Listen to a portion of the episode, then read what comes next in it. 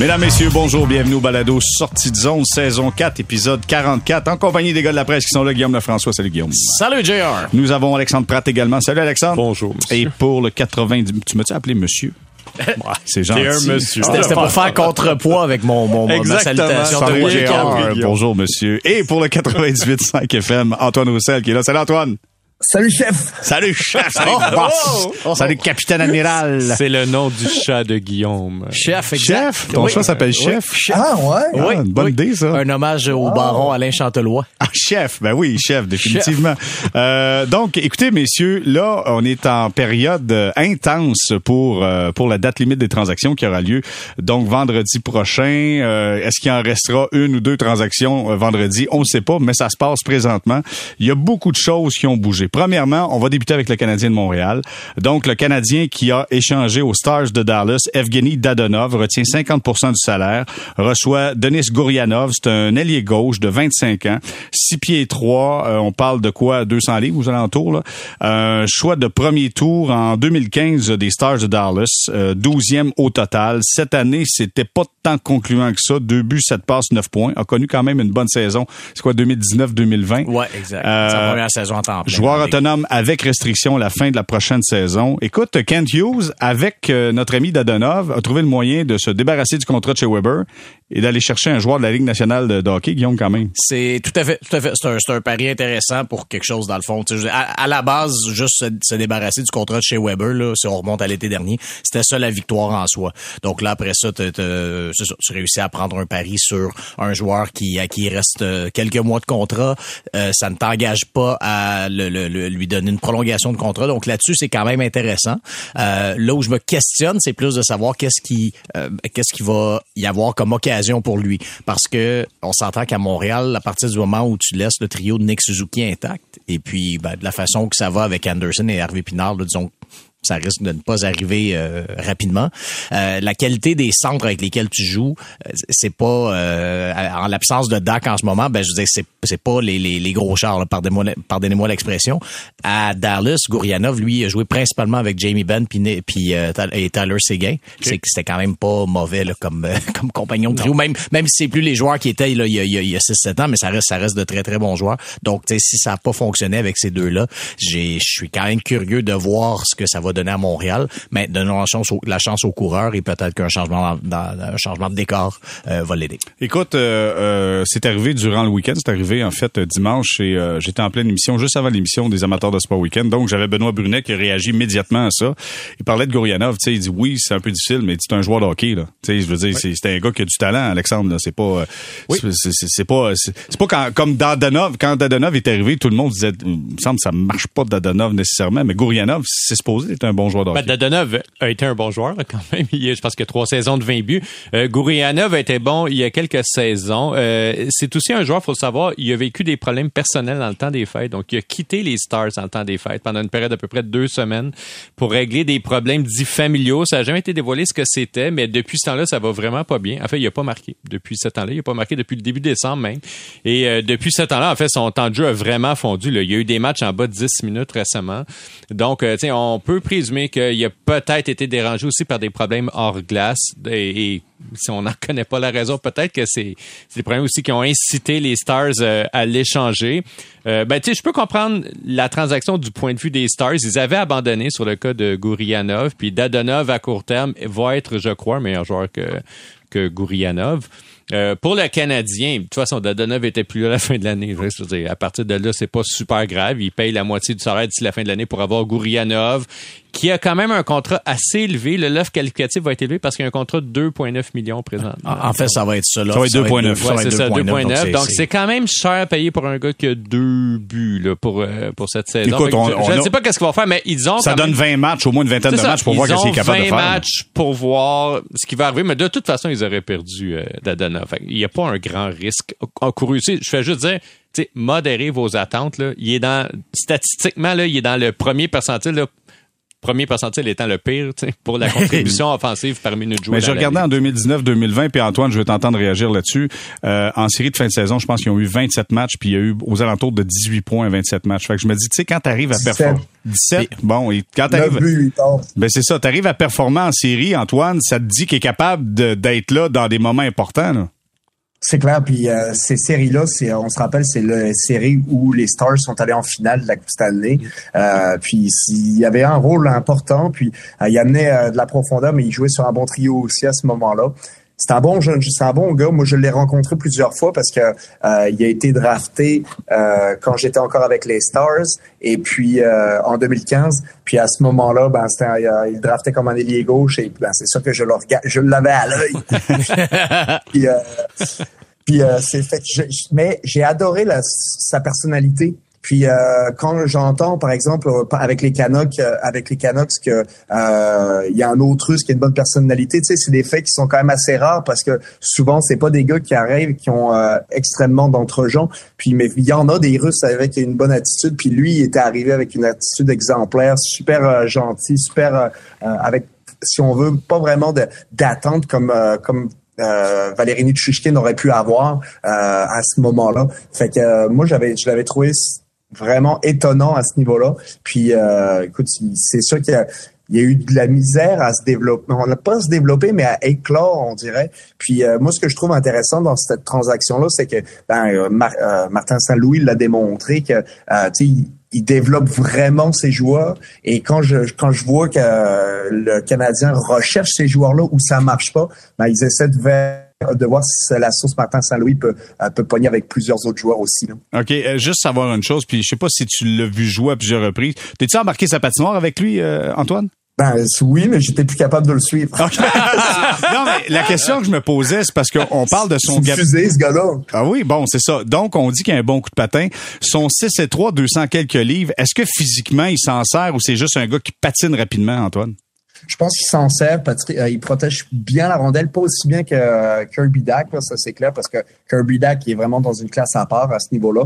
Mais euh, c'est un gars qui en une course sur le long de la patinoire. C'est lui qui va la gagner, c'est officiel. Vraiment, c'est un marchand de vitesse super rapide, rapide. Peut-être peut-être aussi rapide que Anderson pour être ah pour être honnête. Puis moi, j'ai l'impression qu'il est moins physique, mais pour de, je trouve qu'il n'y a pas vraiment de danger, en fait. Hein. Comme vous l'avez mentionné, les gars, avec ce gars-là, c'est que les, son talent, il est là. Et puis, euh, est-ce qu'il va être capable de se trouver un, un, gars avec qui il va pouvoir faire un bon duo, puis essayer de, de s'arrimer pour de bon avec le Canadien? Mais c'est clair qu'avec un salaire de 2,9, c'est ça qui a fait peur aux Stars. Puis, euh, euh, le fait que euh, White Johnson, euh, son, il est arrivé, puis il a pris de la place, pas la même position, mais il reste que ça a déplacé des joueurs sur le côté, puisque Jamie Benn, des fois, il, jouait au centre. Là, ils l'ont ils l'ont mis à gauche. Donc, il n'y avait plus nécessairement de place pour Gurianov. Fait que pour lui, c'est pour ça que les, selon moi, les Stars ont fait ce move-là, pour parce qu'ils ne l'auraient pas signé. C'était trop cher payé pour, euh, comme vous l'avez mentionné, euh, pour son rendement. Puis ils se sont dit que tant qu'à le perdre pour rien à la fin de l'année, aussi bien avoir un joueur euh, puis qui, qui le contrat s'achève et ils n'auront pas nécessairement de décision à prendre à ce moment-là.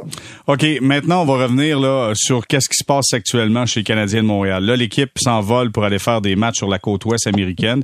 On va affronter les Sharks de San Jose, les Ducks d'Anaheim, par la suite les Kings, les Kings. et Vegas. En fait, c'est dans l'ordre c'est San Jose, Kings, Ducks et euh, Vegas euh, pour compléter le voyage. Donc vendredi le 3, le Canadien affronte les Kings de Los Angeles. Les, les Ducks. Les Ducks le vendredi. Les Ducks, dans le fond, d'ici à la, date, parce que la date limite, oublions pas, est à 15 heures. Donc au moment où le Canadien va jouer vendredi soir, la, date limite va être passée. Donc dans le fond, le Canadien reste deux matchs avant la date limite. Parfait. Deux matchs. Et là, ce qu'on a appris, il y a eu un bilan médical. Finalement, on a entendu un peu plus parler, sans grand détail pour euh, Kirby Dack, entre autres. Mais ce qu'on a appris, c'est que Joel Edmondson fait le voyage avec l'équipe, devait s'entraîner aujourd'hui. Je sais pas si Guillaume, tu étais à l'entraînement. C'était à, San Exactement. Donc, je n'étais pas, à pas ça. Donc, Guillaume, Félicitations. Merci, merci de me rappeler à l'ordre, Jérémy. Wake up, prends du café. Bon, ceci étant dit. Edmondson est là. OK? Edmondson va jouer. Est-ce que si tu joues deux matchs, ça veut dire que tu peux être échangé selon toi, Guillaume? Euh, ben, premièrement, je, je, serais très surpris qu'il joue parce que c'est son retour à l'entraînement avec l'équipe. Euh, donc, je serais très surpris qu'il joue dès demain, dès mardi. Euh, ensuite de ça, je ne sais pas si le fait de jouer ne serait un match, puis mettons qu'il jouait les deux matchs, je ne sais pas si ce serait assez non plus pour convaincre les DG que les problèmes de santé sont derrière lui. Je veux dire, ça, si, ce sont bel et bien des problèmes de dos et les mêmes problèmes qu'il y, a, a, eu par le passé, c'est le genre de truc que ça prend plus qu'un ou deux matchs pour convaincre un DG. Ou sinon, un DG va tout simplement se dire, regarde, qui joue, qui joue pas, c'est pas grave. Au pire, il prendra un autre deux semaines, puis après ça, on, on, l'aura plus près des séries. Mais c'est ça, je je, je, je, je, mettrais pas trop d'importance sur les, le un ou deux matchs qu'il y a d'ici à la fin de, d'ici à la date limite des transactions. L'autre chose que j'ajouterais, c'est que faut pas oublier qu'il n'y a pas non plus nécessairement d'urgence à échanger Edmondson au sens où si tu ne l'échanges pas là, la date limite, tu peux te reprendre cet été, puis tu peux te reprendre la saison prochaine parce qu'il lui reste une autre année de contrat. Donc, tu sais, en ce sens-là, si les offres que Ken Hughes reçoit ne sont pas suffisantes parce que, justement, les DG ont des doutes sur sa santé, euh, veulent, un DG aimerait ça le voir peut-être jouer 15-20 matchs avant, avant de se commettre, ben à ce moment-là, tu te dis, ben regarde, euh, tant pis, on, on, on, passe notre tour pour la date limite cette année et on reverra cet été ou, euh, ou, la saison prochaine s'il y a lieu. Donc, c'est pour ça que, tu sais, du du point de vue de Kent Hughes, il n'y a pas vraiment d'urgence, surtout si tu te fais simplement offrir, euh, si tu te fais offrir quelque chose comme euh, euh un choix un peu plus tard, un choix de, de, milieu de repêchage, comme un quatrième, cinquième tour. À ce moment-là, tu es peut-être aussi bien de le garder puis d'espérer que euh, qu'il fasse remonter sa valeur à force de jouer. En tout cas, tu pourrais te faire offrir le choix de 6 du Lightning de Tampa Bay. c'est tout ce qui reste. Il reste un 6 et deux 7. C'est ce qui reste pour revenir sur le Lightning. Alexandre, je veux savoir, là, j'entendais les propos de Darren Drager qui disait c'est drôle comment les DG, des fois, peuvent réfléchir. Parce qu'il disait dans le cas de, de Sean Monahan, il disait, ça se peut qu'il y ait des DG qui disent, comme tu as dit, Guillaume, on va prendre du temps, il nous reste, il nous reste des matchs avant que les séries arrivent. Peut-être qu'il pourra reprendre un certain momentum. Mais le nom de Monahan circule quand même, même s'il n'a pas joué depuis à peu près, quand, juste après Mathusalem, d'après moi. c'est étonnant parce qu'en fait, s'il gagnait 2 millions par année puis que le Canadien prenait la moitié, tu fais, OK, un pari sur 1 million d'ici la fin de l'année, je pourrais peut-être l'essayer. Puis même, tu peux refiler un joueur de ta régulière, essayer de jouer un petit peu sur les chiffres. C'est juste qu'il fait vraiment un gros salaire pour un joueur que tu sais pas s'il va jouer d'ici la fin de l'année. Puis présentement, c'est un petit peu ce qui nuit aux Canadiens sur le marché c'est que euh, les gros acheteurs, là, je ceux qui sont en train de se monter là, des, des, des super gros vaisseaux pour aller en série. Devils, Tampa Bay, ben Bruins, Toronto, Rangers, ben, C'est tous des clubs où, qui ont presque plus d'espace sous la marge salariale. sais, regardez les Rangers qui sont en train de faire présentement comme euh, concoction d'envoyer des gars dans les ligues mineures pour deux jours pour peut-être sauver 25 000 pièces pour pouvoir trouver de l'espace pour Patrick King. Il y a de moins en moins d'espace disponible sous le plafond pour Sauf que le fait que Sean Monahan soit sur la liste des blessés à long terme, si tu échanges ce gars-là, c'est que tu peux l'utiliser toi-même sur ta liste des blessés à long terme. Ben c'est ça. En fait, c'est, le, le, disons le, pari ultime, ça serait de dire tu vas le chercher et tu le laisses sur la liste des blessés jusqu'à la fin de la saison et match 1 des séries. Pas faux. On a fait, fait un coup de Chérov de lui-même. Exact. D'accord. Mais c'est quand même un, pari. Mais les, les gars, tout le monde n'est pas coup de. C'est pas si facile à, non, faire ça. C'est vraiment difficile de de reprendre le, le, tempo du, du, match, de, surtout quand ça fait euh, quelques mois que tu n'as pas joué. Euh, je me rappelle plus exactement la date de sa blessure, mais il me semble que c'était quasiment avant Noël. Décembre, 10 décembre. Mon, âne, c'est le, 5 décembre 5 décembre. Le, 5 décembre, c'est long. Hein. Puis le jeu, ben, vous le voyez, vous êtes là quasiment à chaque match. Vous voyez comment ça s'accélère. Les meilleures équipes viennent de meilleur en meilleur. Euh, ils sont, euh, les joueurs se lisent de mieux en mieux euh, l'un l'autre. Donc c'est difficile quand tu as nouveau d'arriver dans une nouvelle équipe puis puis jouer avec un nouveau un nouvel un nouveau système de jeu, c'est c'est vraiment compliqué de se dire OK, ça va ça va fonctionner. Disons que les chances sont pas dans, dans de, de ton bord, ça pourrait que ça arrive, mais c'est vraiment difficile. OK. Il y, a, un autre cas que j'aimerais vous amener, puis Guillaume, je vais t'entendre là-dessus, celui de Jonathan Drouin. Dans le dernier match, moi, j'ai vu quelque chose de particulier, puis je sais pas si vous l'avez remarqué, mais je vous le compte. Jonathan Drouin arrive, reçoit un bâton en plein visage de la part d'un joueur des sénateurs d'Ottawa. Se penche, il y a du sang qui coule, blablabla. Bla, bla. Drouin s'en va au vestiaire et Jonathan Drouin revient dans le match et joue comme une fusée sur la patinoire. Avant, j'ai l'impression que Drouin ne serait pas revenu dans la rencontre. Vous allez me dire, je dis pas qu'il, tu sais, qui, qui, qui, qui, euh, qui, qui, qui est pas combatif, mais il serait pas revenu dans le match. Là, il est revenu dans le match. On sent qu'il y a une détermination, ce gars-là, présentement. Est-ce que Drouin peut changer d'adresse, selon toi? Je le sais qu'il y a le 5 millions encore, là. Non, c'est ça, Mais exact. pense-y, là. Tu sais, c'est un gars qui a du talent, là. C'est pas, Ben, il y a- pas un il y a- pied de céleri. Il y a du talent, puis les fois qu'il a participé aux séries dans la Ligue nationale, il a toujours été très bon. Donc, tu sais, ça, faut, faut, faut quand même pas oublier ça. Il avait, quand- il avait été bon dans la bulle à Toronto. Il avait été bon pour Tampa aussi l'année où ils sont rendus en finale d'association. Donc, là-dessus, il y a quand même un historique en sa faveur. Euh, cela dit, ça reste que c'est pas, c'est- ça demeure un joueur unidimensionnel, euh, ce qui est pas idéal quand, euh, quand, t'arrives pour les séries. Quand on regarde les joueurs. ça kick, là. Honnêtement, tu penses pas à ça, Drouin McKinnon? Ouais, ça fait 10 ans. Je- Ça moi, fait je l'essaierais. Ça fait quand même Je 10 ans. l'essaierais, moi. Non? Je, je, non, moi, je suis pas, je suis OK, toi, pas t'es dans, convaincu. tu Je commence- que je suis dans un film, là. hein? Ben, je commence à trouver que l'histoire de la, de la tu sais, disons que Gaëtan McKinnon n'a pas nécessairement besoin que ce soit spécifiquement son ancien coéquipier dans le junior pour que ça fonctionne. Bon, tu je trouvais que c'était une belle histoire. Alexandre, tu trouves pas que c'est une belle histoire, ça? C'est une belle histoire. C'est un une de- histoire. une belle histoire. C'est une histoire. t'sais. ben moi je pense que ça va être difficile de l'échanger. Le seul scénario dans lequel je vois que ça pourrait arriver, c'est si le Canadien en échange prend un autre mauvais contrat là, d'un joueur proche de l'échéance, puis obtiennent quelque chose, genre un, un choix quelconque avec ça, puis prennent la moitié du salaire de Drouin, parce que j'ai de la misère à voir les clubs de tête faire un pitch pour un joueur comme qui a pas de but cette année, qui gagne 5,4 millions de dollars. C'est un peu réel.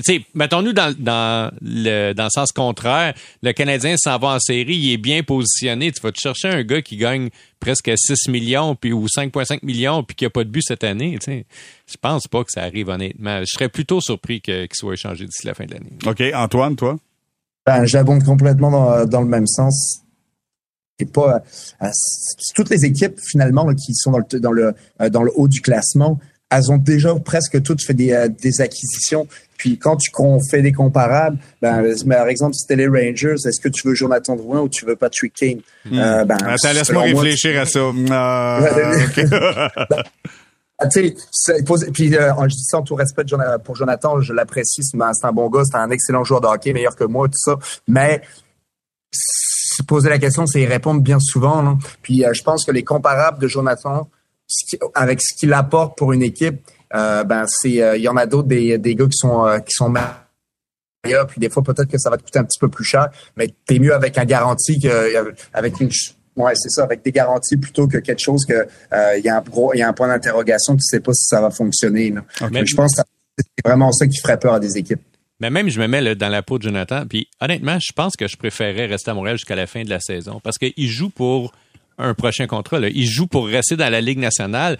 Il n'y a pas beaucoup de clubs dans la Ligue qui vont le mettre sur leur, son deuxième trio puis jouer en avantage numérique d'ici la fin de l'année pour qu'il accumule des statistiques puis qu'il accumule du temps de jeu pour euh, avoir un contrat l'année prochaine. Donc, si je suis Jonathan Drouin, honnêtement, je pense que je préfère rester jusqu'à la fin de l'année à T'as Montréal. du temps de jeu de qualité avec le Canadien, Ben oui, ça, c'est euh, sûr. absolument. là, Sauf dire. que tu peux te trouver en clair. série de fin de saison, ce qu'il était capable de faire. C'est ça, tu sais, puis ça va être quoi la valeur si, tu sais, s'il connaît une bonne fin de saison, je sais pas, moi, on va dire euh, 10, 12 points dans les 15 derniers Ouais. matchs, ça va être quoi la valeur de ces points-là? Est-ce que ça sera pas vu Ah. plutôt comme des calories vides, tu sais, pour, pour une équipe qui joue sans je vais le pression? rappeler- je, je, je Je soulève vais le rappeler pour la troisième fois, Scott Gomez a fait cinq clubs après le Canadien. non, mais quelqu'un va prendre après une chance. 12 mois sans non, mais but. écoute, sérieux, oui, tu sais, quelqu'un va prendre une chance sur Jonathan Drouin, j'en suis convaincu. Mais là, présentement, il est en train de savoir, tu sais, est-ce que ça va être une offre pour le camp d'entraînement ou ça va être un contrat, tu sais, d'un an Hmm. ferme. Tu sais, c'est- ça qui est en train de jouer Jonathan Drouin présentement. Donc, moi, si je suis vraiment, entre jouer 6 minutes ou 8 minutes sur l'avantage numérique d'un club de tête comme les Rangers ou de jouer comme 14, 13 minutes à Montréal, avoir un petit peu de temps sur le power play, sur l'avantage numérique, hein, c'est peut-être une meilleure situation pour lui de rester à Montréal d'ici la fin de. OK, bon, mais là, écoutez, si on parle du Canadien qui ne devrait pas bouger tant que ça d'ici la date limite des transactions, on va parler d'équipes qui, eux autres, ont bougé en tas. Écoute, dans l'Est, c'est une bombe. À chaque jour, il y a une transaction. D'ailleurs, il y en a eu une encore une fois du côté des Leafs de Toronto. On s'arrête quelques instants pour retour. On se fait un résumé complet de ce qui se passe là présentement du côté de la Ligue nationale de hockey à ces, euh, quoi, cinq jours avant la date limite des transactions. Restez là. On est de retour au balado sortie de zone, quatrième saison, épisode 44 avec Guillaume Lefrançois, Alexandre Pratt et Antoine Roussel. Messieurs, je vais vous euh, passer en revue la dernière transaction, entre autres euh, euh, les Leafs de Toronto qui font l'acquisition du défenseur Jake McCabe, Sam Lafferty, joueur de centre également, choix conditionnel de cinquième tour en 2024, même chose en 2025, et envoie du côté des Blackhawks de Chicago, Joe Anderson, Pavel Gogolev, un choix de première ronde conditionnel 2025 et un choix de deuxième tour en 2026. 2026. Ça, c'est la dernière en liste, mais il faut parler celle du Lightning de Tampa Bay. Écoutez bien ça. Le Lightning est allé chercher des prédateurs de Nashville, Tanner Janot. OK? Donc, en échange, Tampa Bay donne Cal Foot. Je, je pars. Choix de cinquième ronde en 2023. Choix de quatrième ronde en 2023. Choix de troisième ronde en 2023. Choix de deuxième ronde en 2024 et choix de premier tour en 2025. Ça, ça veut dire que l'équipe de dépisteurs du Lightning de Tampa Bay ne fera pas grand-chose au prochain repêchage. Comment vous la trouvez, cette transaction-là? Est-ce que ça vaut la peine? Ben, c'est, un DG, je pense, qui investit sur son, sur son, sur son présent sans, sans, absolument aucun doute. Là. Je veux dire, je pense que Julien Brisebois... repêchage. C'est ça. Mais tu sais, je, pense que Julien Brisebois ne, ne, se préoccupe pas avec 2029 et euh, toute la, la, panoplie de joueurs qu'il y aura à ce moment-là en fin de contrat. Est-ce que tu me laisses juste, je vais faire un résumé des choix que le Lightning n'a pas, en fait. Là. 2023, mm-hmm. aucun choix de 1, 2, 3, 4, 5. Un choix de 6, deux choix de 7. 2024, pas de choix de 1, pas de choix de 2, un choix de 3. Après ça, tu as 4, 5, 6. Et 2025, c'est pas de choix de premier tour. Mm. Comment? J'ai ben, l'impression que tout le monde disait ça passe par le repêchage, le développement. Mais, euh, pas oui, pas? Oui, mais tu sais, le papier sablé comme ça, euh, quand, quand tu es capable d'aller chercher des joueurs comme Jeannot qui sont qui arrivent vraiment à, à l'apogée de leur carrière, c'est là que ça devient intéressant parce que tu sais, toutes les équipes parlent tout le temps de l'importance d'ajouter, là, c'est ça, de la, de la hargne, de la robustesse, des joueurs fougueux en vue des séries. Toronto avait essayé ça il y a deux ans, rappelez-vous, avec, avec Nick Foligno, et ça avait pas fonctionné. Mais tu sais, le Nick Foligno qu'il y avait, c'était pas le Nick Foligno de 26 ans non plus. C'était un Nick Foligno qui était qui avait plus de vécu qui, qui peut-être pas ce qui était dans ses belles années. Tandis que là, ben, Tampa, c'est ce que, c'est ce que le Lightning fait systématiquement, c'est d'aller chercher ces joueurs-là, mais d'aller les chercher dans les bonnes années de leur carrière. Et puis, on l'a vu, ça a été payant, là. Euh, je pense que j'ai pas besoin de rappeler ce que euh, Goodrow et Blake Coleman ont fait pour, euh, pour le Lightning contre les Canadiens et pendant ces, ces, séries-là de 2021. C'est la preuve que, que ces joueurs-là de soutien, que si tu peux aller les chercher avant l'âge de 30 ans, c'est payant et c'est, le Lightning l'a prouvé. OK. Alexandre, ça vaut la peine de dilapider tous tes choix de repêchage? Oui. Oui, totalement. je, je, je, suis d'accord avec J'entends des pisteurs dans leur voiture faire ben voyons donc. Ben non, au, contraire. Mais euh, tu sais, le seul bémol que je ferais, c'est sur le choix 2025, il est protégé, je crois, top 10. Mais c'est sûr que bon, si c'est un, un 12e, 13e choix au total, les, les, les, la Lightning va manger ses bas. Mais tu sais, de façon générale, les autres choix, il faut juste mettre une chose au clair. À partir là, du 20e, 25e choix, c'est vraiment un billet de loterie ce que vous avez dans les mains pour est-ce que le joueur va se développer ou pas. Là. sais quelques statistiques, là, mais à partir du, en fait, dans le deuxième tour, même pas 3, 4, 5 puis 6. Là. Au deuxième tour, tu as juste 11% de chance d'avoir un joueur d'impact. Une chance sur neuf d'avoir un joueur d'impact. 28% sont des joueurs de soutien. 60 des joueurs, 3 sur 5 que tu repêches au deuxième tour, vont jouer moins de 1000 minutes dans la Ligue nationale. Le pari qu'a fait Julien Brisebois, puis il l'a bien expliqué ce matin, lui, il a dit, regarde, on regarde les chances euh, que ces choix-là deviennent des bons joueurs dans la Ligue nationale dans quelques années. Il dit, je préfère avoir ce bon joueur maintenant pour aider notre groupe à gagner immédiatement. Je sais que les chances que nos choix se transforment en joueurs qui aideront notre noyau actuel sont nulles. Donc, lui, il dit, il n'y a aucun gars là-dedans, dans tous les choix qu'on a échangés, qui va aider l'équipe dans les trois à quatre prochaines années. Parce qu'oubliez pas, le premier choix, c'est en 2025. Donc, euh, tu regardes le noyau qui est là présentement, qui, qui, qui est assez âgé, là, le, noyau de l'équipe.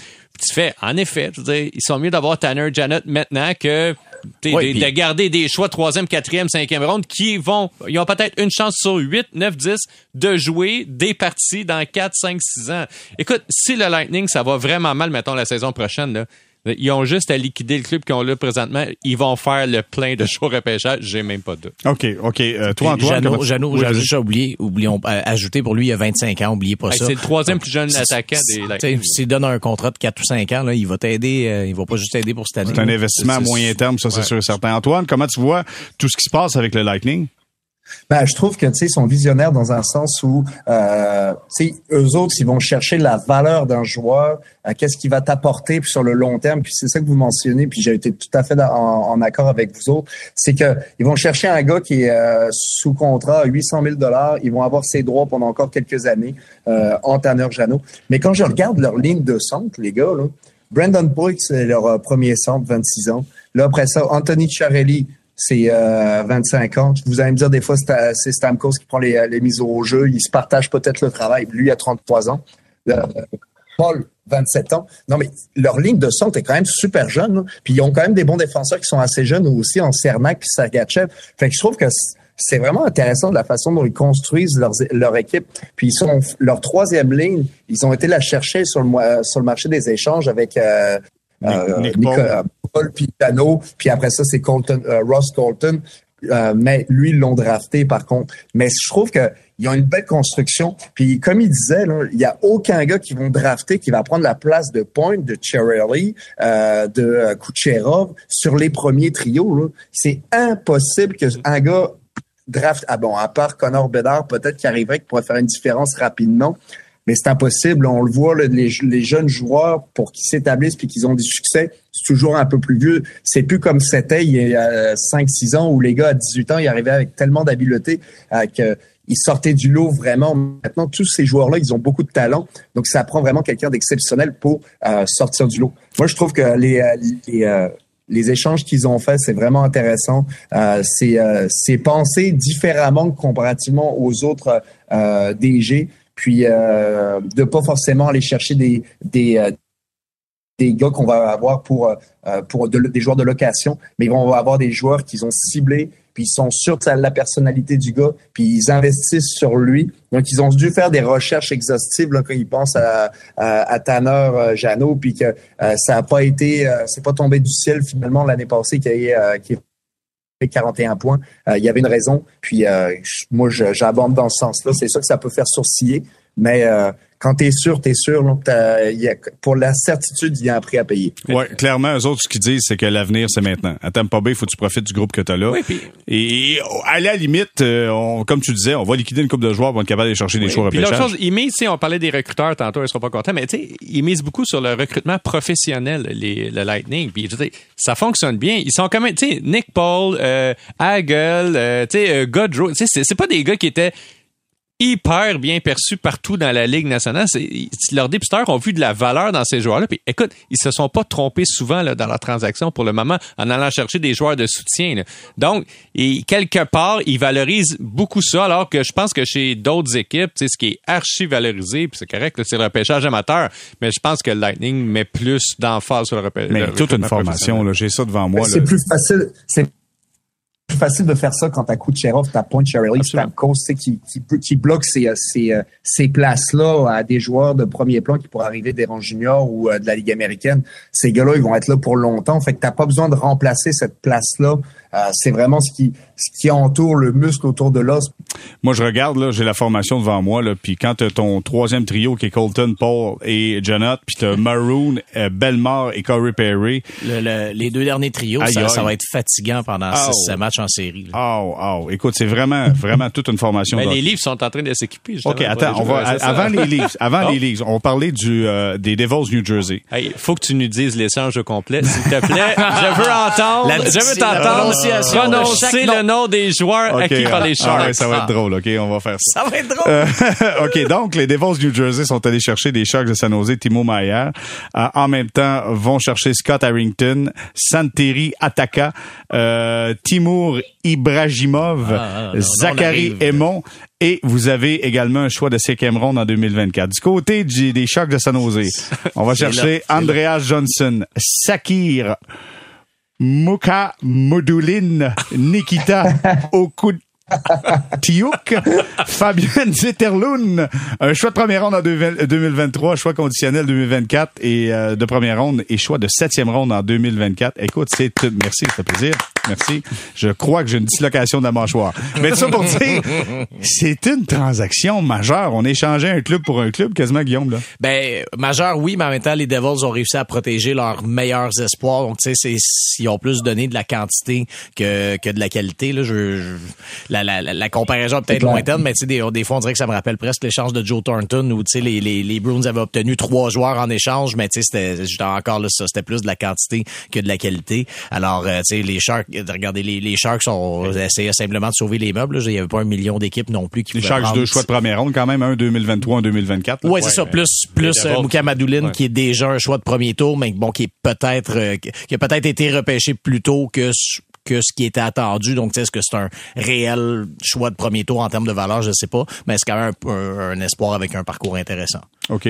Ah mon Dieu, moi je trouve que les Devils ont fait un super bon échange là-dessus. Écoute, ils ont quasiment pas donné de joueurs qui vont être dans un top 25 du repêchage. Je veux dire, pour obtenir le joueur de concession des Sharks. C'est, OK, Carlton, il est bon, mais je veux pour moi, Timo Meyer, c'est vraiment un joueur très complet. C'est un des très, très bons joueurs de la Ligue nationale. Tu donnes honnêtement si peu pour un joueur qui est même pas il va même pas devenir joueur autonome là, sans compensation là, il est encore sous contrat donc euh, moi moi je trouve que ici les Devils font vraiment une superbe transaction écoutez Timo Meyer et Jack Hughes ensemble j'ai hâte de voir ça puis l'autre chose Écoute, je me serais attendu, tu dis, OK, ils vont peut-être donner Alex Holtz, qui est vraiment un, un, un choix très élevé au repêchage. Hier, il y avait même des rumeurs sur Dawson Mercer. Je ne pouvais pas croire que les Devils allaient donner Dawson Mercer, qui est un de mes joueurs préférés dans la Ligue nationale. Mais là, de voir qu'ils donnent au final, tu sais, si peu, en fait, il donne pas vraiment pas beaucoup de talent là, aux Sharks en retour. Je ne sais pas trop comment ça va se passer la reconstruction chez les Sharks. Les, les Sharks, faut savoir là, ils, étaient opposés à la reconstruction jusqu'à il y a deux semaines. Puis ils ont eu, ils viennent de connaître quatre mauvaises saisons avec un noyau de joueurs qui est vieillissant. Mm. Ils ont une vieille défense. C'est un club qui s'en va pas vraiment quelque part présentement.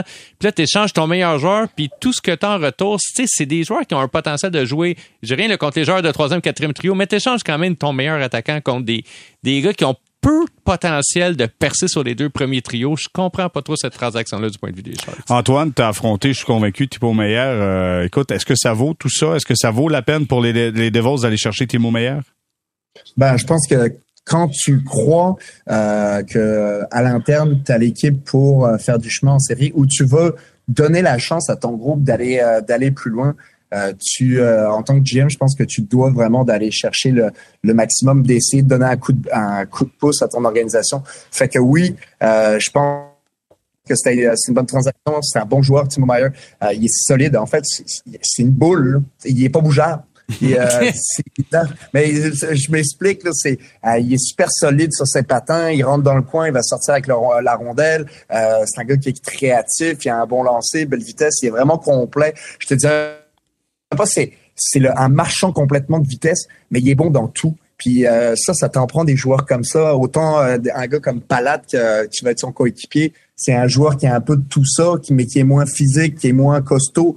Donc là, tu ajoutes encore un excellent joueur, une excellente profondeur de qualité c'est euh, c'est un bel échange puis euh, j'abonde avec vous encore une fois. Caroline on est tous sur la ben même longueur ben ben fun hein? non mais les euh, fans sont pas nécessairement d'accord avec nous aussi sur l'échange de Tempa ce que je vois depuis hier c'est plutôt le contraire là. je veux que les fans trouvent que Tempa a trop payé tu sais puis même dans non mais ça fait cinq ans qu'à Montréal t'entends Marc Bergevin dire ça va passer par le repêchage. Tu sais tout le monde est conditionné à ça tu sais mais c'est parce que je pense que Antoine le mentionnait Kucherov t'en as pas partout là. Tu sais quand t'as ça dans ta formation il faut que t'en profites. Pendant que c'est là il faut que tu sois en mesure de capitaliser. Ce qu'on n'a pas fait chez les Canadiens quand tu as Carey Price devant le filet. Tu sais, il faut que tu sois capable d'entourer un joueur de franchise. Quand tu avais Price, Subban, Pacioretty Exactement. Euh, tu sais, il faut que ça soit là que ça se passe. Quand tu as des jeunes joueurs qui sont bons, il faut que tu rouvres la machine quand c'est le temps. Puis on l'a pas fait chez les Canadiens. Il manque Antoine. Ben, en fait, c'est ça.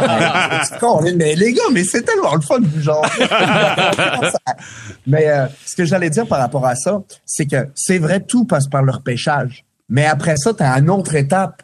Tu pas, t'as pas seulement une seule étape. Là. Faut pas te, tu te fies au repêchage pendant toute, euh, toute la durée de ton cycle. Tu te fies au repêchage pour aller chercher tes, tes, tes vedettes, tes, tes, euh, tes, gros joueurs de talent, tes numéro un, tes, euh, tes Bedard, tes Crosby, tes euh, euh, Evgeny Malkin, tout, euh, Macar, tous, tous ces gars-là, McKinnon. C'est là que tu vas aller chercher au repêchage. Tu en as trois, quatre, ça fait ton noyau.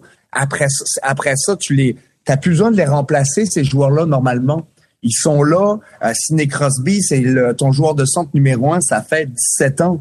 Euh, fait que pendant 17 ans, même si tu en avais eu euh, d'autres des choix de premier tour, euh, il aurait pas il pas pris sa place. Donc je parle des joueurs de centre, mais au final, c'est faut que tu arrives à ce moment-là en tant qu'organisation. Fait que tout passe par le repêchage jusqu'à jusqu'à un point de bascule. Puis après ça, finalement, tes choix, ben tu les dilapides parce que tu le sais qu'ils vont pas t'aider à court terme parce que là après ça tu plus dans le du long terme tu es sur du court terme et euh, c'est ça que euh, le Lightning vont faire puis dans euh, 5 6 ans quand tout ce noyau là puis leurs meilleurs joueurs euh, ils vont être ils vont être vieillissants parce que à un moment donné ils vont en faire comme les pingouins ils vont les amener jusqu'au bout puis ça va être des années de misère mais ils vont repartir un cycle comme ça. Puis si tu as des bons recruteurs euh, amateurs à ce moment-là, ben, tu repars ce même cycle-là. Mais c'est plus facile à dire qu'à faire. Tout le monde essaie de faire ça, mais c'est pas évident. Faut que tu sois chanceux, puis il faut que tu sois aussi euh, assidu à tes affaires pour pour choisir des bonnes personnalités, puis pas nécessairement le meilleur joueur disponible tout de suite.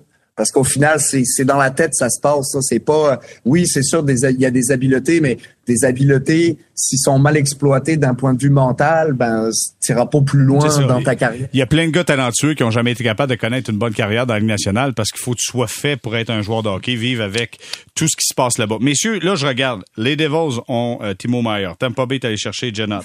Les Bruins, Orlov, Attaway. Les euh, Leafs de Toronto, on l'a dit, là, McCabe, O'Reilly, Akari. Euh, les Rangers, Tarasenko. Patrick Kane, peut-être.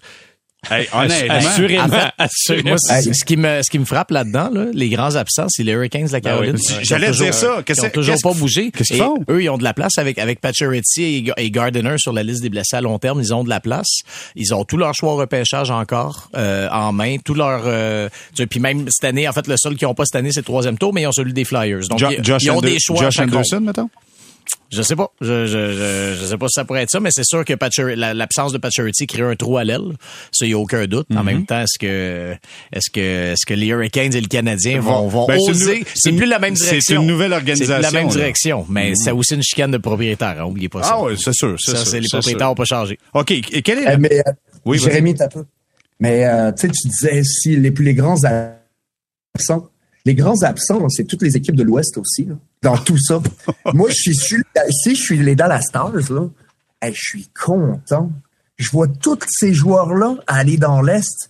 Puis là, tu te dis, crime, j'ai même pas eu besoin de faire aucun échange. Il y a personne qui s'est vraiment amélioré dans euh, notre euh, conférence ça va être peut-être un chemin un petit, qui semblerait être un petit peu plus facile vers euh, le deuxième, troisième tour, peut-être même jusqu'à la finale. moi, je suis content. Je suis une équipe de l'Ouest en ce moment. Je me, euh, je me frotte les mains. Je me dis, ah, c'est bon, ils vont tous s'entretuer dans l'Est. on va survivre. Mais, mais j'ai une question justement pour l'ancien joueur en toi. On vient de parler des Hurricanes, mais si tu es un joueur des Hurricanes, par exemple, qu'est-ce que tu dis? Est-ce que tu dis comme là, euh, ça, serait le fun que, que le DG fasse, euh, euh, fasse une transaction et nous chercher de l'aide? Ou tu es, content de voir que, regardez, on, on y va avec ce qu'on a depuis le début de la saison, puis c'est ça notre noyau, notre identité? Ben, je commencerai avec un mot catholique, maudit de temps, puis mais c'est pour de vrai. En tant que joueur, quand tu vois tout le monde s'améliorer autour de toi, t'es un petit peu nerveux, mais en même temps, c'est une équipe qui est dure à jouer, que les Hurricanes, ils, sont fatigants, ils vont jouer de la même façon pendant les 60 euh, les 60 minutes, ils vont user euh, comme Saint-Louis pouvait user les, euh, les, les équipes adverses dans le temps de Kenny Hitchcock. C'est difficile de jouer contre eux, mais est-ce que je serais nerveux? Un petit peu parce que je me dirais oh c'est c'est difficile. Mais en même temps si j'ai si si j'ai affronté les Rangers je me dis ça va être quand même pas si dur que ça d'affronter les Rangers. Puis je m'explique, c'est le fun à jouer des joueurs de talent, mais si tu fais, tu regardes l'équipe qui est allée trois fois en finale de la Coupe Stanley dernièrement, eux autres, ils ajoutent plus de joueurs de talent. Ils sont confiants avec ce qu'ils ont en place. Ils ajoutent, euh, sais, du, papier sablé. Fait que euh, mets l'impression de j'aurais la tendance à penser que c'est plus Tampa Bay qui a raison de fonctionner de cette manière-là. Mais Antoine, non, mais je peux me tromper. Non, mais t'as Trouba qui est là du côté des Rangers qui va te rappeler que lui, euh, c'est du papier sablé aussi, là. Ouais, sauf que tu sais, Trouba, euh, c'est une personne. Euh, c'est pas, c'est pas Maroon, c'est pas Perry, c'est pas Jano, c'est pas toute cette gang là qui te fait, qui, qui, te fait que c'est fatigant jouer contre eux. Des, comme je disais tantôt, des Paul, des, des Colton euh, c'était usant. Même Sergachev, maudit, il est tannant à jouer contre, il est physique, il, euh, patine bien, euh, puis Cernac. Déjà là, je te viens de t'en nommer, j'essaie de penser à, la même profondeur de, en niveau de, de, de, dimension physique pour les Rangers. J'ai un petit peu, tu sais, à part Crider, mais est-ce que c'est vraiment ça son identité? Est-ce que c'est plus un gars qui veut jouer de finesse? Des fois, je me pose la question. c'est ça. Ben, ils sont pas, ils sont pas très, très, très euh, violents en défensive. En tout cas, ils crachent au visage, je vois en passant, mais on va. ça, c'est euh, attends, attends. Ouais, pas, pas là-dessus. On va revenir tantôt. On va en parler de Keandre Miller. D'ailleurs, qui s'est excusé publiquement, puis ça, j'y reviendrai. Euh, Alexandre, je veux savoir une chose. Est-ce que là, avec ce que tu vois du, des Leafs de Toronto, est-ce qu'on est outillé pour passer le Lightning de Tampa Bay. Ben, si c'est pas là, ça arrivera jamais, là. Soyons francs. Ils, ils se sont montés une super belle équipe. Moi, j'adore l'échange de O'Reilly puis euh, sais, je comprends, là, O'Reilly a pas sa meilleure saison en, carrière, mais ça va bien depuis qu'il est à Toronto. Cherry est un joueur sous-estimé. Dans les très, très bons joueurs euh, défensifs. Puis, tu sais, ça joue beaucoup aux mises au jeu quand même, ces séries-là. Sur les petits détails, la possession de rondelles, en, sais, sur des mises au jeu en zone offensive, défensive. Et, tu sais, honnêtement, je trouve euh, que les livres se sont beaucoup améliorés à ce chapitre-là. Avec toujours les mêmes gardiens, par contre. Non, non, je, suis d'accord. C'est ça, je m'en allais dire. C'est un point d'interrogation. je, suis d'accord, mais tu sais, l'année dernière, ils ont, ils ont quand même livré une belle bataille, là, je veux dire, au, Lightning. Ah, ils étaient proches l'année passée. Oui, c'est exactement. Tu sais, donc, c'est pas impossible que ça arrive. En fait, tu sais, je mets ça 50-50, honnêtement, les chances cette année. Puis, tu sais, McCabe, c'est vraiment un défenseur. Tu sais, j'aimerais ça t'entendre là-dessus, Antoine, mais tu sais, moi, de ce que j'ai vu de McCabe, je le trouve bon et il est vraiment sous-estimé. Ce gars-là n'a que 27 ans. C'est vraiment, écoute, là, il était, je pense qu'il y a plus 7 cette année avec les Blackhawks, là, qui, genre moins 80, là, tu sais. J'aimerais ça t'entendre sur McCabe. Ben, ben c'est, euh, je suis d'accord avec toi. Mais moi, ce que j'aime dans cet échange-là, c'est que tu es allé chercher un autre défenseur physique est euh, qui c'est pas c'est pas ton premier défenseur de power play, mais ils, ils en ont pas besoin. Ils, ils avaient besoin de profondeur de quelqu'un qui est capable de, euh, de ce qu'on appelle le gap, en, euh, de resserrer tout ça en défensive, de resserrer sa distance avec les attaquants, puis d'être dans ton visage à chaque présence. Je pense que c'est ça ce joueur-là. Puis euh, c'est difficile à jouer contre. Euh, il, est, il, est, fatigant. c'est ça que tu veux. Tu veux des gars que c'est dur pour de jouer contre. C'est ça les séries éliminatoires. Tu veux pas que ça soit une petite game facile à mardi soir, puis que personne se touche, puis que c'est, c'est vraiment une dimension que tu vas avoir dans, dans les séries. Mais euh, quand je pense aux Leafs, moi, c'est la première question que je me pose, c'est ça va se jouer dans les buts cette série-là? Clairement, clairement, ça va jouer dans les buts. Puis moi, j'ai encore un point d'interrogation. Juste savoir, euh, Guillaume, moi, quand je regarde ça, là, je me questionne. Tu dis, t'as, t'as Tampa Bay, t'as les Leafs de Toronto, t'as les Rangers qui bougent. Écoute, ça va être une. Il y, aura plus de sang dans personne à la fin. Là. Écoute, quel, quel club. C'est vraiment des vaisseaux, des vaisseaux d'armée qui sont en train de bâtir. C'est vraiment unique de voir justement les forces se concentrer autant dans une seule association. Euh, ça, c'est quand même euh, c'est quand même absolument fascinant à voir. Cela dit. Je suis convaincu que Kane va aller avec les Rangers en plus? Ça semble, regardez, ça, je trouve que j'ai pas d'infos privilégiées. Non, mais le gars décide quand même qu'est-ce qu'il veut. Hein. Il le dit. Ben, tout à fait. C'est lui qui décide. Il y a une clause de non-mouvement. Qu'est-ce que tu veux que les Blackhawks exact. Arrangez-vous, faites de la place. Moi, c'est là que je vais Exact. Moi, la seule chose qui, qui, qui, qui m'intrigue dans tout ça, mais tu sais, puis là, je, je, parle vraiment euh, sans aucune euh, information privilégiée ou rien, mais c'est, euh, j'ai l'impression que Kane avec les sabres de Buffalo, ça serait également quelque chose de naturel parce que Kane vient de là et parce que les sabres arrivent à la période, à leur période où là sont prêts à passer à la prochaine étape. Regardez, peut-être quand Kane deviendra joueur autonome, on verra. Mais il y a, y, a, y a, quelque chose que je vois là. Mais euh, puis, puis disons qu'à la lumière de, de, de ce qu'Antoine faisait remarquer sur le manque de papier sablé des Rangers, c'est sûr qu'en ajoutant Kane, ils vont avoir du super talent à l'avant, mais ils n'auront pas ce, ce, ce, trio-là pour euh, fatiguer les autres équipes et tout ça. ça c'est vraiment ça. C'est pas ça que la franière fait un peu. Ouais, euh, c'est sûr que c'est pas euh, c'est pas Corey Perry là. Ben c'est ça exactement exactement. Ben, il y a le potentiel pour ça. Mais je pense que c'est un peu ça qu'il fait. Il est physique, ah puis écoute, ah euh, le trio des jeunes, ça roule. Là. C'est ben, c'est sûr, c'est sûr, ça roule et tout, mais tu sais, c'est pas, c'est, on, est quand même loin des, des typiques trios, des typiques troisième, quatrième trio qui connaissent du succès en série. Donc c'est pour ça, moi là-dessus, je suis un peu sceptique là, par rapport, euh, par rapport aux Rangers. Ok, euh, on, ce qu'on va faire là, c'est qu'on va essayer de donner un peu d'espoir à tous nos collègues des sports qui vont être en émission spéciale à compter de 6 heures vendredi.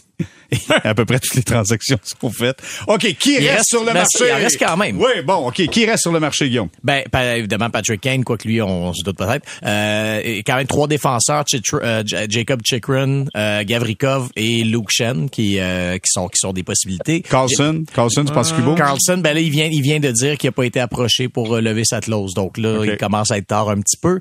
James Van Riemsdyk, quand même un bon, bon marqueur. Euh, Larcellaire, qui, oublions pas, qui, qui, qui s'est quand même développé une belle euh, une belle niche là, de, de troisième centre chez les, chez les Capitals. Je pense qu'honnêtement, l'Arcellaire peut, peut aider une équipe qui veut faire euh, qui veut faire un bout de chemin.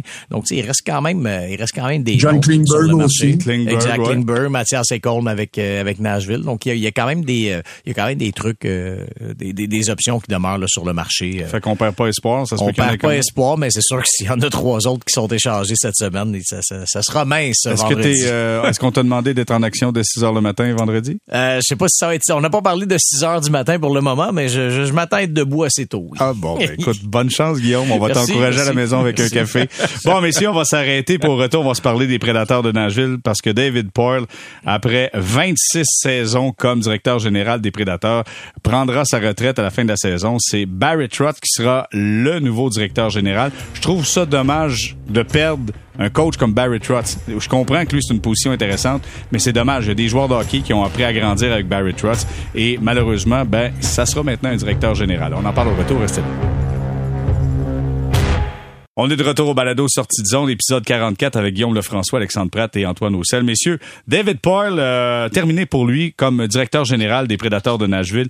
26 saisons comme DG sera remplacé par Barry Trotz, qui, soit dit en passant, moi, c'est un coach que je, j'admire beaucoup. J'entendais des cliniques de Barry Trotz, puis parlait de la, façon dont il composait avec les joueurs. C'est quelqu'un que je trouve inspirant. Euh, quand même, 26 saisons avec Nashville. Si tu rajoutes les 15 ans avec les Capitals de Washington, c'est 41 ans comme directeur général dans la Ligue nationale de hockey. Un petit vent de changement, ça, veut, ça fera pas tort à Nashville, d'après moi, Guillaume? Ben non, je pense que je pense, je pense, je pense ben, changement, oui. Puis non, Trotz était là tellement longtemps. En fait, on garde, c'est un processus continu. Oui, oui, c'est un processus continu, mais en même temps, Barry Trotz a quand même, a quand même connu d'autres organisations par après. Il a connu les Capitals et les Islanders. Donc, il a vu ce qui se faisait également ailleurs. Il, je pense qu'il a été exposé à d'autres, euh, à d'autres façons de faire à d'autres façons de penser. Donc pour ça que là-dessus, c'est quand même un certain renouvellement.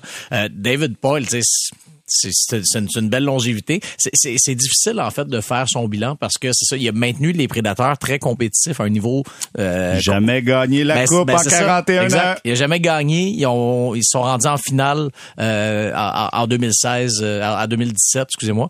Euh, alors ils ont perdu une finale et c'est tout. Euh, pas de coupe Stanley. Donc tu sais, oui on juge on juge les dirigeants là-dessus, mais en même temps tu sais les équipes parlent toujours puis on l'entend avec avec Kent Hughes et Jeff Gorton. Tu sais le, le fameux objectif d'avoir une équipe compétitive à long terme, ta, ta, ta, ben c'est ça qui sont les prédateurs de Nashville. Euh, ils ont pas raté les séries, là, ils ont, ils ont pas raté les séries depuis 2014. Là, même cette année, ils sont quand même encore dans la course, ils sont pas complètement largués, même si on s'entend, bon, s'ils échangent euh, Mathias et Combe, on va, on va comprendre le calcul. À 6 points de la dernière équipe repréchée, là, 64 points, 70 pour Seattle. Mais ils ont seulement 57 matchs de jouer. 57 et Seattle de 59 matchs. C'est ça qui joue, euh, c'est ça qui joue en leur faveur. Donc, tu sais, bref, ils sont, sont quand même encore dans la course cette année. Euh, ils sont maintenus compétitifs. Il a fait des bonnes transactions, tout ça. Il a très, très bien repêché. Par, sous David Boyle, les Prédateurs, ça a été une usine à défenseurs. Là. La, la, la, la, quantité de défenseurs que cette équipe-là a repêché, développé, c'est hallucinant. Donc, tu sais, il y a eu du positif quand même, là, même s'il n'y a pas de, même s'il n'y a pas eu de Coupe Stanley. OK. David Boyle? Ah ben moi, moi j'en tire vraiment un excellent bilan. Euh, juste une stat qui est quand même révélatrice là, depuis le cadre de 2004. Là ils ont toujours eu plus de victoires que de défaites, sauf deux saisons. Là-dessus, il y avait une saison écourtée. Écoute, c'est quand même un bilan qui est incroyable. Ça fait dix ans là, qui ont des meilleurs, qui ont plus de victoires que de défaites. Puis en effet, comme dit Guillaume, c'est le genre d'organisation à laquelle euh, aspire devenir le Canadien. sais, on n'arrête pas de dire ah, on veut construire puis on veut être là toutes les années. Ben hey, à chaque fois qu'on faisait un pool des séries, là, les, il y a toujours la moitié, mettons, de notre salle de rédaction, on a un gros pool, là, la presse. Hein. La moitié de la salle de, rédaction prenait toujours comme les, les, les, prédateurs à chaque ronde, tout le temps. Ben, on avait toujours l'impression qu'ils avaient cette chance-là de se rendre plus loin. C'était, on se disait toujours, ah, c'est leur année, parce que là, ils sont allés faire deux, trois transactions à la fin pour renforcer le groupe. Ils ont fait des bonnes transactions. Là. Philippe Forsberg contre Martin Erat, c'est une des meilleures transactions. Bravo des... Capitals de Washington. Oui, mais c'est une des meilleures transactions des 20 dernières saisons quand même. Là. Ils ont fait vraiment des une, une très bonne gestion, puis pré-cap salarial, post-cap salarial, c'est vraiment un modèle de gestion, cette équipe-là, qui aujourd'hui, platement, se retrouve dans une étrange situation. Tantôt, Antoine parlait de l'Association de l'Ouest. C'est une association dans laquelle tu as huit clubs qui sont presque assurés de faire les séries, puis tu en as six qui sont assurés de pas les faire, puis comme flottant là, dans le milieu, t'as c'est tout. Ils sont tout seuls, tu sais, dans leur classe. Ils sont vraiment euh, au stade de devoir se poser qu'est-ce qu'on fait. Est-ce qu'on reconstruit ou pas? C'est une équipe qui décide de pas jamais reconstruire et qui est la preuve, en fait, que tu n'as pas besoin de reconstruire pour te maintenir longtemps parmi le groupe de tête dans la Ligue nationale. D'accord, là, ils n'ont pas gagné la Coupe, mais il n'y a pas Ouais. tant d'équipes que ça qui gagnent la Mais Coupe. ils ont eu des joueurs vedettes. Tu sais, Pekka Rinne, c'est un gardien de but Absolument. de premier plan dans la Ligue nationale Ils de l'ont hockey. pas repêché Ben, au premier rang au total non, Non, plus. non, mais tu ça, ça te permet d'être compétitif. Tu Ouais, ouais. tu parlais des défenseurs. Ben, il y a Écoute, aussi, tu sais. T'as, t'as- t'as eu Weber, t'as eu Souter, t'as, t'as une quantité industrielle de bons défenseurs qui ont été là avec les Prédateurs de Exactement. Il y a aussi euh, Combe qui est en train de ce qui est en train de devenir. Euh, c'est eux qui tu sais, ils ont, ils ont, ils ont, ils ont quand même Ils ont développé, là. Ils ont, ils fait du bon travail de développement. Exact. Ça. Ryan Ellis, on pourrait continuer très longtemps. L'autre petite chose, j'ajouterais sur David Poyle. Oublions pas aussi, puis ça, je sais que ça relève également du marketing, mais ton meilleur marketing, c'est tes succès sur la patinoire. Et grâce à lui, les Prédateurs sont devenus un marché bien établi dans un marché, une équipe bien établie dans un marché non traditionnel où, tu sais, d'autres équipes, ça, ça a été plus long. Là. Si on regarde en, Caroline, c'est, c'est, c'est récent, là, les, les, les- l'engouement pour les Hurricanes. Euh, en- en- chez les Panthers de la Floride, ça a pris du temps. En Arizona, on attend toujours. C'est un bon comparatif, les Panthers, parce que tu sais, les Panthers, eux, ont décidé d'y aller par la reconstruction plutôt Mhm. que de continuer d'avoir des succès continus. Ils sont restés 11 ans pas de série. Tu sais, Ouais. ça a failli tuer le marché là-bas. Ouais. Donc, tu sais, tu peux pas être contre le fait que un directeur général a décidé que, OK, nous, on veut des succès continus, puis on veut être pertinent dans notre marché. C'est pas un marché nécessairement facile, Nashville. Tu sais, je- il y a du sport en masse à Nashville. Tu sais, il y a, y a une de sport universitaire. Oui, exactement. Donc, Surtout euh, quand t'es journaliste d'aller couvrir ça à Nashville, t'as pas le goût nécessairement. c'est un peu plate, la rue Broadway. Non, mais ce que je veux dire, c'est, écoute, il faut qu'il soit pertinent dans un marché de cette taille-là. Tu sais, tu peux pas être la troisième ou la quatrième équipe de la ville tout le temps, là, pendant 20 ans de temps. Donc, ouais. donnons ça à David Paul. Il a mis l'équipe sur la map là-bas, puis si les prédateurs sont un succès aujourd'hui, c'est à cause de lui. OK, Antoine. euh. J'aimerais ça juste j'aimerais ça juste ajouter aussi qu'il n'évoluait pas avec euh, euh, des finances euh, à tout casser non plus. Là.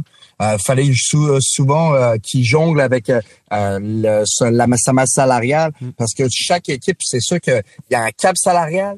Puis il y, a les- il y a des équipes un petit peu moins, un petit peu moins bien nanties qui ont un autre cap salarial. Ils se donnent un cap salarial qu'ils ne peuvent pas déplacer pour euh, pour que ça fonctionne l'équipe aussi. Puis euh, c'est le cas de Nashville, du moins ça l'a été pendant euh, vraiment une bonne partie de son règne. Fait qu'il a été capable de d'avoir des équipes compétitives tout en ayant euh, des espaces, euh, ben, du moins pas euh, pas autant d'argent qu'il l'aurait souhaité pour signer des joueurs autonomes ou dépenser sur son équipe. Hey, je veux savoir, Antoine, parce que nous aussi, quand, tu sais, quand on est journaliste, on couvre le Canadien, quand on va à Nashville, tout le monde aime bien aller, euh, aller festoyer un peu, aller rencontrer la musique country Ah oui? sur Broadway. Je sais pas, de- Hey, je sais pas de quoi tu parles. Hey, je veux savoir, vous autres, les joueurs, sortez-vous une fois de temps en temps à Nashville? Absolument, puis j'ai envie de te renchérir là-dessus. L'année passée, nous autres, on a, avec en Arizona, on avait commencé la saison, on était 0-13. Fait que pour te dire que euh, l'ambiance dans l'équipe était au plus bas. Puis euh, on a perdu un match à Nashville, puis après le match euh, avec les gars, on s'était dit ah let's go, on sort à soir, puis on pratiquera le lendemain, puis on jouera sur le lendemain comme on peut, mais on sort. Puis on est tellement sorti fort le lendemain, la pratique, on avait flyé, on avait volé jusqu'à Saint-Louis et euh, la pratique, elle était tellement compliquée. Puis on s'est dit, ah Saint-Louis, c'est une bonne équipe. Finalement, euh, on a eu notre première victoire de la saison grâce à notre sortie. Bon, parle- parle-moi de ça. Des fois, ça arrive. Des fois, ça arrive. C'est bon. quoi les villes où les joueurs sortent le plus, Antoine, dans la ligue? Euh, je- ben, New York, ça c'est sûr, ça c'est le fun euh, quand tu vas à New York. Euh, Nashville, c'est euh, c'est vraiment apprécié. Euh, Los Angeles, Vancouver, il y a beau, ben, en tout cas moi j'adorais aller jouer à Vancouver parce que je trouvais que c'était c'est une ville géniale pour ça. Puis euh, après Mon- ça, il y a, Montréal, Montréal c'est-tu un mythe ou ben donc les, les, les gars sortent ici? je pense, oh, oui, ça, les gars sortent, mais ça dépend combien de temps en fait. Tu peux, tout dépend. En fait, tu vas trouver quelque chose à faire si tu es trois quatre jours dans une ville, puis Vegas bien entendu. Là, ben euh, à Montréal, si tu arrives deux trois jours avant, il y a des équipes de l'Ouest qui arrivent deux trois jours avant, ben c'est sûr que tu profites un petit peu de euh, de ce que la ville a offert. Bon, oui, j'aime ça. Mais je pense qu'à Montréal aussi, l'avantage, c'est pour les joueurs de moins de 21 ans, ils peuvent sortir. Ah ouais, c'est sûr. Ah ouais, Tout à contrairement, fait. contrairement aux États-Unis. OK.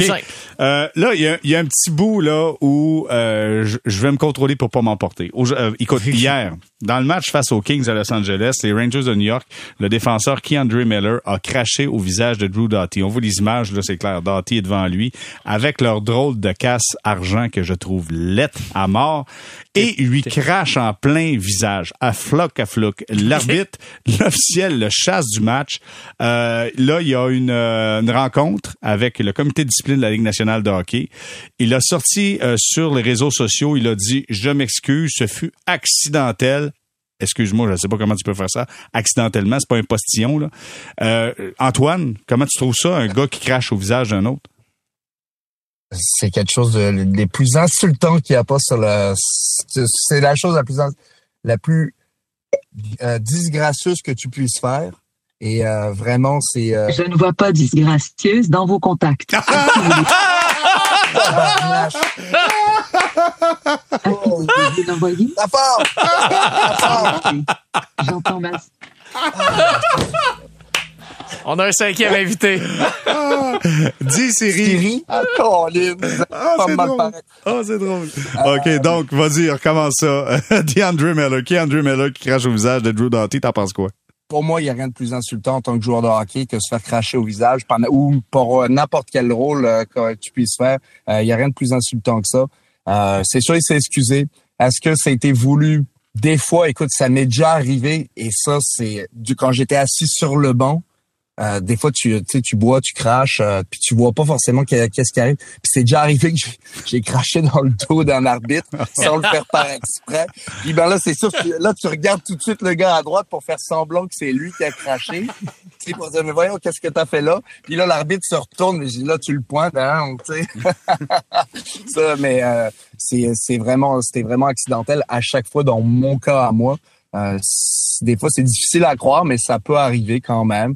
Euh, des fois, je préfère donner le bénéfice du doute à un gars plutôt que ben, euh, le condamner tout de suite. Ben voyons, Antoine, t'es rendu ben trop gentil. Arrête, là. Mais non, je te jure, parce que ça m'est déjà arrivé de faire des affaires que de l'extérieur, ça avait l'air du gars que, euh, voyons, Antoine Roussel, c'est un gars de même, puis euh, il fait toujours par exprès, mais des fois, je faisais pas par exprès, pour de vrai. Ça me collait à la peau, qu'est-ce que tu veux, je te dis, c'est la vérité. Mais dans ce cas-là, c'est sûr que c'est difficile à croire. Euh, c'est insultant. Euh, il a, ce qu'on a entendu à travers les, euh, les branches, c'est qu'il l'a appelé, il l'a texté, ils ont eu une discussion. Euh, je pense que si tu le fais par exprès, tu veux pas, tu sais, tu fais pas tous ces, ces étapes-là. Peut-être que tu le fais parce que tu as peur des conséquences, mais euh, je sais pas. c'est c'est insultant. Puis écoute, s'il a eu ce qu'il mérite, ce qu'il mérite, il va se faire suspendre, c'est assurément. Mm. Puis euh, Josh Paros va sortir de son bureau pour une fois en, l'espace de trois quatre mois où il a pas fait grand chose. Donc euh, ça va être intéressant de voir quel genre de suspension ils vont le, ils vont lui donner. juste vous raconter, moi je me suis fait cracher au visage. Midget 3 tournoi. Oh, ah oui, je te jure.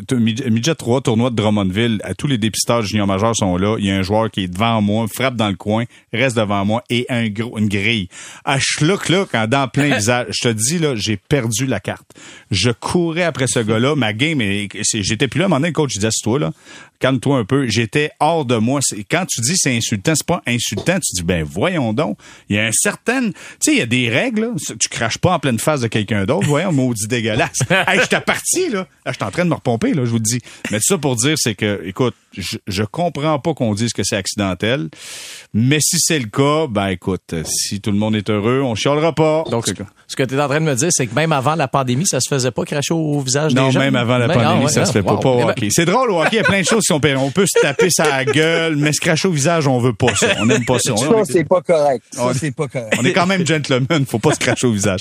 Bon, ben ça complète ce balado. Gros merci Guillaume Lefrançois, toujours un plaisir. Merci beaucoup. Merci beaucoup Alexandre Pratt, bien de fun, encore une fois. Antoine, c'est un plaisir au, euh, au plaisir de se retrouver, mon cher Antoine Roussel. Plaisir partagé, les gars. Voilà ce qui complète le balado Sortie de zone. Osdon, rendez-vous vendredi 3 mars. Ça vous dit quelque chose, ça? Date limite des transactions.